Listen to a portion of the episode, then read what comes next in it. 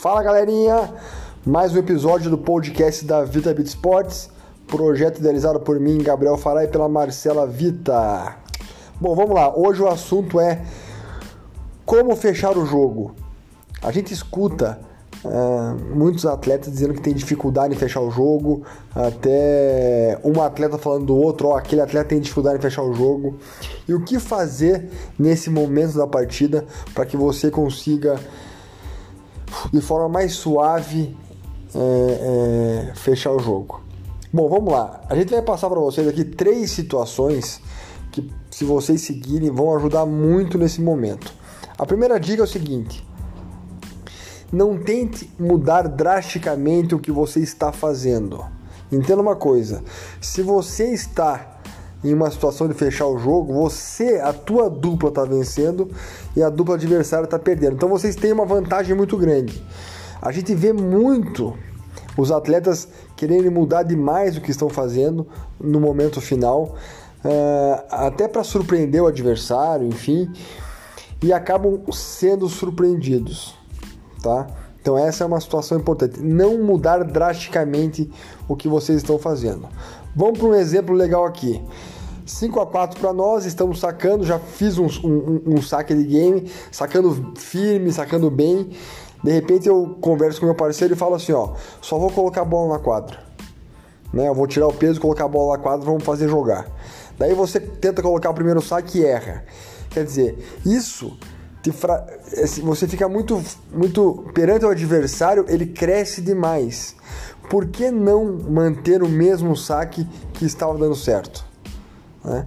Porque mesmo que você mantenha o saque que, estava dando certo e perca o game, você ainda tem está numa situação é, mental forte perante o adversário. Se você tira o braço, você começa a dar muita força para o adversário caso você não consiga ter êxito, não consiga é, executar bem e fazer os pontos. Então, essa mudança drástica, ela também vale é, para na hora do rally. Às vezes a gente vê o atleta no, momento final querer fazer as bolas mais difíceis, é, querer inventar uma bola ou outra para surpreender o adversário e acabam errando. Então a primeira dica é essa: não faça nenhuma mudança drástica. Entenda que você está na vantagem e continue jogando como você estava. A segunda dica é uma dica muito importante. Uh, a gente costuma dizer que para fechar o jogo, o atleta precisa ter coragem. E essa palavra coragem é uma palavra forte. Mas o que ela quer dizer? Na verdade, a, a ideia da coragem aqui é assim, ó. A gente às vezes vê que numa situação de fechar o jogo, a dupla que está vencendo, às vezes ela começa só a passar a bola esperando que o adversário erre é, ou dê o ponto de graça. Então, às vezes é uma oportunidade para matar, não passa, fica, não mata, fica passando a bola, enfim. Então, tem que ter coragem para, se a bola subir, tem que bater com, com é, responsabilidade, mas coragem para fechar o ponto, tá? Isso isso é super importante. E nessa coragem tem um aspecto muito importante que vocês têm que é, é, conseguir aplicar, que é estar muito ativo no jogo. Então, estar ativo e, e a coragem é muito importante para que vocês consigam é, ter o êxito né, para melhorar esse momento que é o momento mais difícil, tá? Então, coragem. Se a bola subiu, independente da situação, esquece essa situação de que você está para fechar o jogo, tá? Que na verdade é essa terceira eh, dica que nós damos. Esqueça o placar. Esqueça que você está 30 a 0 sacando para fechar. Esquece isso. Jogue ponto a ponto e tente jogar o seu melhor ponto naquele momento. O 15 a 0 pode ser o melhor, é, tem que ser o melhor ponto. O 30 a 0 tem que ser melhor que o 15 a 0. Tente foque na execução, na estratégia. Isso é super importante. Esquece o placar, esquece o momento. Você não escuta muito, muito jogo assim. Às vezes você vê uma dupla inferior que está vencendo uma dupla que é mais forte, considerada mais forte. Daí você fala, você escuta assim: "Ah, mas eles não vão conseguir fechar porque eles vão, eles têm medo de fechar". Por que eles têm medo de fechar? Porque eles colocam muito o peso do resultado naquele momento.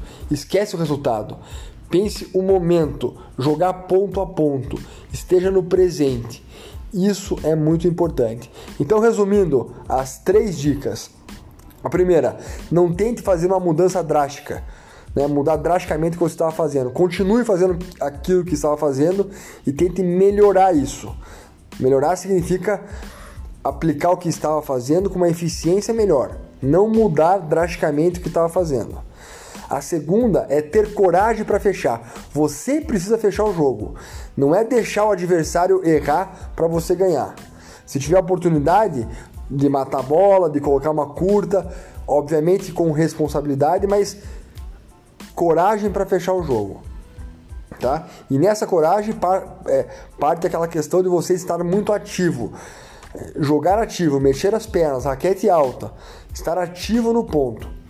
E o terceiro, é, a terceira dica, o terceiro ponto é: esquece o placar, esquece o adversário, jogue ponto a ponto. Pense na execução de cada ponto. Isso é fundamental para que você tenha é, sucesso e passe por esse momento de forma mais tranquila. Entenda que fechar o jogo, é, se você seguir essas três dicas, é, vai acontecer de forma mais tranquila. Obviamente você tem que treinar isso é, principalmente mentalmente, porque não é fácil, mas vai te ajudar muito, tá bom?